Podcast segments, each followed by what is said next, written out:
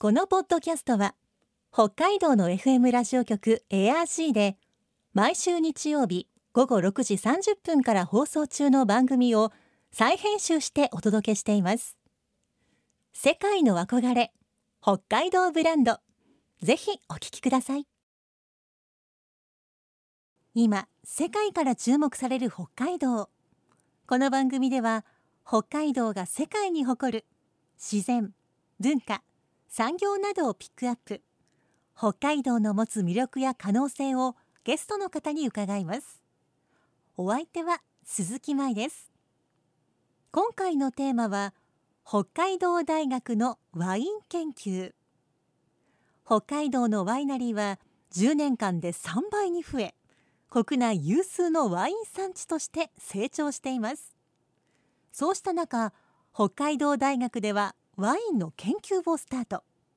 道産ワインの教育と研究の拠点を作ろうとしています。先週に引き続き今週も応用微生物学を生かしたワイン研究に取り組む北海道大学教授曽根照夫さんに北海道のワインそして北大のワイン研究について伺います。今日のお話のポイント鈴木舞のマイポイントは？土地。その土地がもたらすものとは？世界の憧れ北海道ブランド。この番組はあなたの明日を新しく北海道創価学会の提供でお送りします。北海道大学農学研究院応用分子微生物研究室教授の曽根照夫さんにお話を伺っていきます。曽根さんよろしくお願いします。よろしくお願いします。まずは先生とワインとの出会いについて教えていただきたいんですが。はい。えーと、私は、まあ、出身は静岡なんですけれども、はい、あの私の実家の家業が酒屋であの売る酒屋主販店なんですね。はい、で、えー、私が小学校3年生の時ですのでおそらくな1979年とかだと思うんですけれどもあのうちのあの父がですね、はい、えー、ある日突然実家の店に地下室を掘り出したんですね。でこれ何？って言ったらいやこれからワインを売るつもりなのであのワインセラーを掘ってるんだっていうわけなんですね。でその頃別にお酒の知識なんかなんか何もなかったんですけどもああのワインっていうお酒があってそれをまあ売るお店になるためにはその地下室まで掘らなきゃなんないんだなというふうに 思いました。それが出会いですね。はい。なかなかのインパクトがありますね。はい、えー、じゃあそこが出会いででもあの酒屋さんは継がずに研究の道に入られた。はい私次男坊なのではいあの私兄がはい、あの継いでやっております。で、えー、それで私はもともとは大学に、まあ、北大に入ったんですけども大学に入る時はワインを作ろうとはワインの関係をしようと思ってたわけではないんですね。はい、はい、なんか普通になんか高校の先生にでもなるかなと思っていたんですけれどもえーと、大学生の時に、え北大っていうのはこう学部を後から選ぶんですね、はい、理系として入学して後からどの学部に行きますかということなんですが、そのまあそれの過程でですねたまたま実家に帰ってる時に実家の本棚にある本を、まあ、読んだんですね、はい、他に読む本がなくて。でその本があのワインの本だったんですよ。でちょうどその時にそのまたもう一回ワインの、まあ、知識と出会うといいますかあ面白いなというふうに思ってでどうせならそういうの関係するようなことをやりたいなということで、うん、えー、まあ、微生物の研究室に入っていったというところなんですね。でただえーと、研究室に入ってすぐはワインの研究はできませんでした。うん、あのまあなかなかね自分の学生がこれをやりたいからといってその通りの研究ができるわけではないですからで最初は植物の病原菌の研究をもう20年ぐらいやってました。でこのえー、っとですね6年ぐらい前にいくつかのきっかけが重なりました、はい、それは一つはあの道庁さん北海道庁の方でワイン塾あるいはワインアカデミーというのが今でも行われてるんですが、はい、そのワイン塾で微生物のことを話してほしいっていうふうに依頼されて、うん、ワインの作り手さんたちと少しご縁をもらったっていう、それが一つです。もう一つは、えーと、北大の中に、えー大学院食資源学院国際食資源学院というのが作られたんですがその国際食資源学院で、えー、カリフォルニア大学とのご縁をいただきまして、はい、カリフォルニア大学の先生に、えー、北大に来ていただいてお話しいただくと。じゃあ何をお話しいただこうかなって言った時にはやっぱカリフォルニア大学ってワインだよねっていうことになりまして、うん、えー、ロジャー・ボールトン先生というワインの先生に北大に来て講義をしてもらう。で、えー、それをやるためには私の方もカウンターパートとして、まあ、あの何かすると。でそういうことでワインを少しやるきっかけをいただいたと。もう一つは北大の中であの、えー、フードメディカル研究拠点というのがありまして、はい、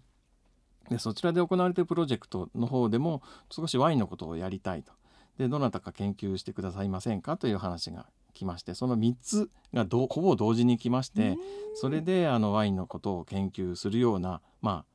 封印を解いたと言いますか、はい、それで晴れてワインの研究ができるようになったという感じです。だから少し複雑な感じなんですがそんな感じでワインの研究をするようになりました。うん。こう子供の頃こう実家に地下室がそうですね。できたのから始まって、はい、そんな流れでワインの研究が今ということなんですね。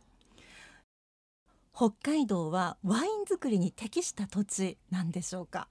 そうですね、えー、ワイン作りに適した土地というのはやはりいいブドウができる土地ということになると思います、はい、そういう意味において北海道は日本でも有数の、えー、醸造用ブドウの産地です、うん、それでそこで作られたブドウをの、まあ、質がいいということが、まあ、いろんなあの作り手さんがおっしゃっています。ですのでそういう意味であのワイン作りに適した土地と言えると思います。ただこれはあの最近より良くなってきたというふうに、はい、あの考えていただいた方がよくてですね、えっ、ー、とそうですね。2000年以前の、えー、頃はやはり寒くてですね、あの北海道で育てられるブドウの種類に限りがありました。はい、えー、2000年過ぎてから、まあ、温暖化というものがありありますので、えー、ヨーロッパでもよくいいワイン例えばブルゴーニュという地方があってそこにはピノ・ノワールというブドウがありますがそういったピノ・ノワールが北海道でもきちんと、まあ、ワインが作れる品質のピノ・ノワールが取れるようになってきたというのが2000年過ぎてからですので、うんはい、あのだんだんあの北海道がワイン作りに適した土地により良くなってきたというふうに思っていただけたらいいと思います。うん、この気候の変化ということなんですね。はいはい、えでは北海道内には現在ワイナリーがいくつくらいあるんでしょうか？はい、えー、道内のワイナリー数現在47ということになっています。はい、あのこれってこう日本全国それぞれのこう都道府県から見て多い方ですよね。はい、えー、山梨県長野県について3番目のはずです。うんあの北海道で作られているワインに特徴というのはあるんでしょうか？はい、えー、北海道のワインの特徴はやはり酸味というのが一番大きいと思います。えー、ブドウというのは、えー、こうブドウがなる時にですねあの酸味というのはだんだんこう熟すにつれて減っていくんですね、はい、ただまあその減っていくというのが気温と少し関係があって、はい、えー、気温が高いとより早く酸味が減っていってしまいます。でこの酸味というのがあの減りすぎてしまうというのが今海外での少し問題になっているところで、まあ、それに対して北海道は特に夜間の気温が低いですので酸味を十分に残したブドウをやっぱ収穫できるっていうのがあの特徴であの、まあ、酸っぱすぎるっていう方向性もちょっとあるかもしれないですけれども私としてはあの北海道のワインの爽やかな酸味というのが、あの非常にあのいい特徴なんじゃないかなと思っています。こうよく北海道のこう寒暖差がこう農産物を美味しくするというお話なんかも聞きますが、はい、こうワインにこう爽やかな酸味これも北海道のこう気候との特徴付けというところなんですね。そうですねはい。うんえー、フランスのワイナリーが北海道で北海道に畑を作ってブドウを育てているそうですがこれについても教えてもらえますか？はい、えーと、フランスの先ほどからまあ何度か出てきているあのブルゴーニュという地方の、うん、えー、モンティーユという非常に有名なあの大きなワイナリーさんですね、はい、が、えー、函館でですね今畑を、えー、もうすでに植えて、えー、何年目かな？3年目か4年目かだと思います。はい、でえっ、とモンティーユさんは気候変動でですね、うん、いやフランスでいいあのブドウを育てるのが時々難しくなってきている。っていうところでじゃああの別なところでもワイン作りをまあ考えたらどうかというところで、うん、世界中探されたそうです、いい土地というところで。でそれでまあもちろんあのそのモンティーユさんとあの関係の深いあの大学の先生フランスの学者の皆さんとも相談しながらあと現地を訪問しながらえ土地を探されたというところでそれで結局最後に残ったのがあの函館だということだそうです。こう世界中日本中おそらくいくつかこう港北地があったと思うんですがその中で日本の北海道の函館だったわけですか。はいはい、うんそれにしてもこうブルゴーニュといったらすごいこうワインの本場っていうイメージがありますが、まあ、そこがちょっとまた気候が変わってきたからじゃあ別の土地でさらにいいところを他に探してみようって思うところもすごく貪欲だなと今感じてしまいました。ね、はい。やはりあのワインっていうのはそうですねあのそれぞれの土地の個性っていうのがありますので、えー、少し冒険をしてでもいいワインを作ってみたいっていうことなんじゃないでしょうか。はい、ちょっと愛を感じますね。はい、ただまだ果物果実自身はまあこれからということで、はい。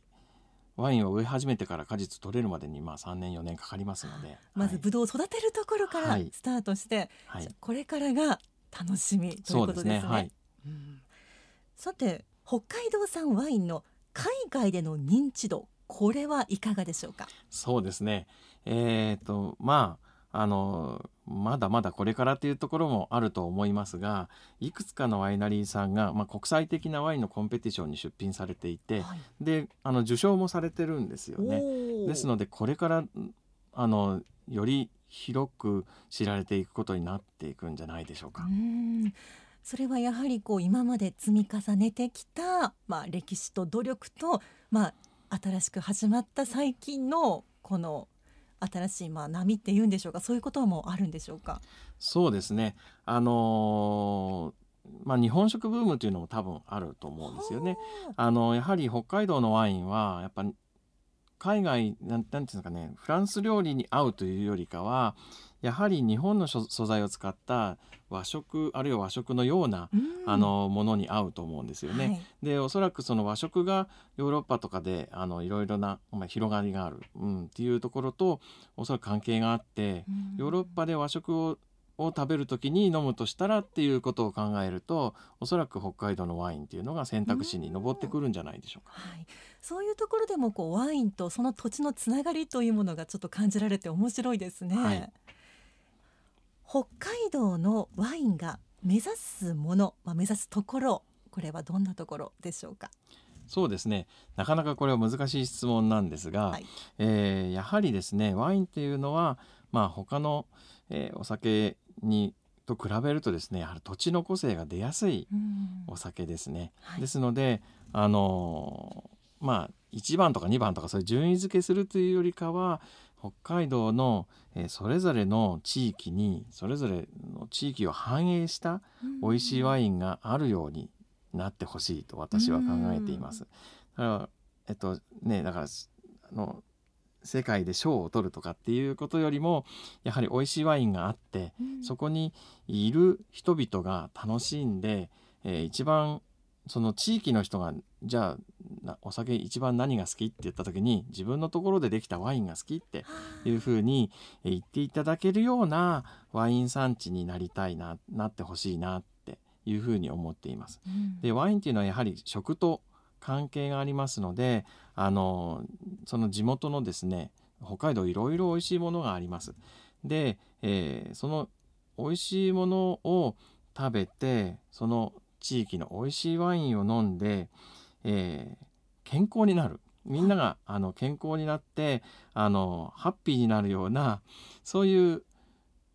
社会を目指すためのあの一つがワインだと。こう人々を結びつけるようなものとしてのワイン。そういうあのなんかワインとしてその特別というよりかはあの人々のに寄り添うような形になっていったらいいんじゃないかなというふうに私は思っています。人々と寄り添って、はい、その地域にしっかりと根付いた、はい、その土地のワイン、はい、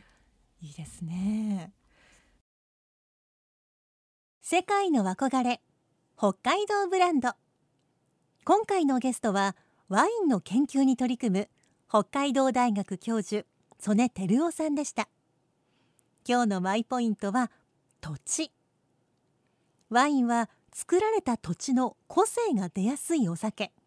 その土地その地域を反映したお酒そして食との関係の強いお酒ということで口にする時このワインはどこで作られたのかそこにはどんな景色が広がっているのか想像しながら飲むのも楽しみ方の一つです。北海道産の食材を使ったお料理と一緒にいただければ最高ですね。そしてこの番組では皆さんからのメッセージをお待ちしています。番組の感想やあなたの思う北海道ブランドなどぜひお寄せください。クオカード3000円分を毎月抽選で1名の方にプレゼントしています。詳しくは番組のホームページをご覧ください。北海道ブランド。そこには世界を目指す人たちの知恵と情熱があります。来週もそんな北海道ブランドに元気をもらいましょう。ご案内は鈴木舞でした。世界の憧れ北海道ブランド。この番組はあなたの明日を新しく北海道創価学会の提供でお送りしました。